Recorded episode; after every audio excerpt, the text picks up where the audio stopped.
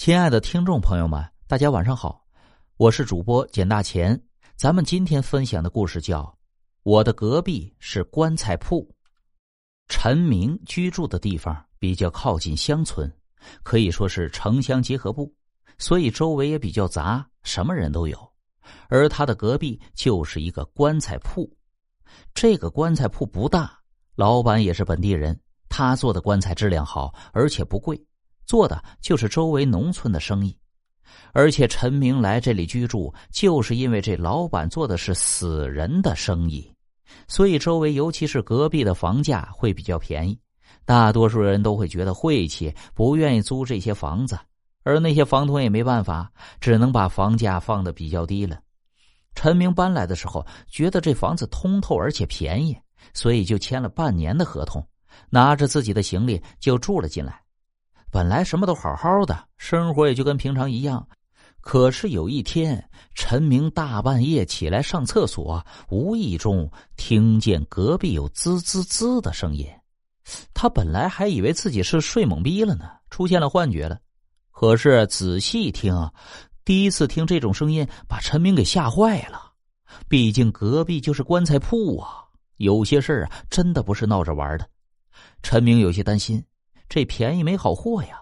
不过他也没办法，只能安慰自己不做亏心事，不怕鬼敲门。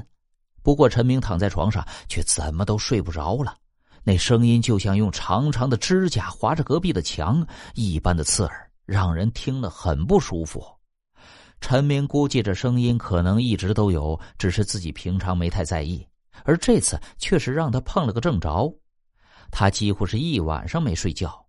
第二天就联系了房东，房东听了陈明的话，笑着说：“ 哈哈，你是不是在做梦呢？”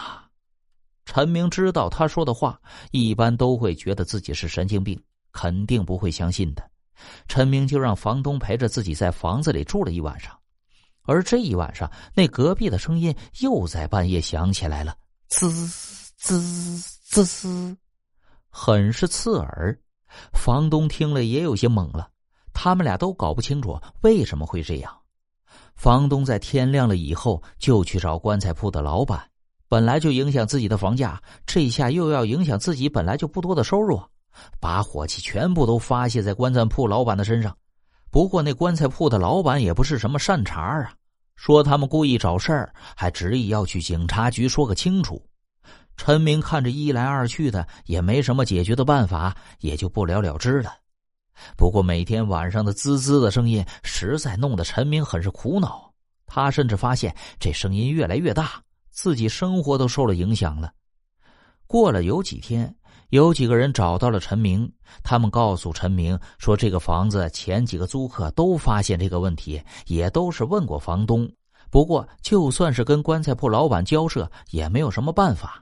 所以他们就劝陈明赶紧搬走，不过他已经交了钱了呀，当初的合同上也没有提到这条，自己搬走就亏大发了。陈明也没有钱，只能无奈的继续住在这个房子里。包括第二天警察局就来人了，去了隔壁的棺材铺，在一个棺材里面发现了一具女尸。后来他们才知道，原来这个棺材铺老板把自己的老婆给杀了，藏在棺材里。而诡异的就是，那个棺材放的位置就是在靠近陈明住的那个房子。之后，陈明的房间再也没有传出来过奇怪的滋滋的声音。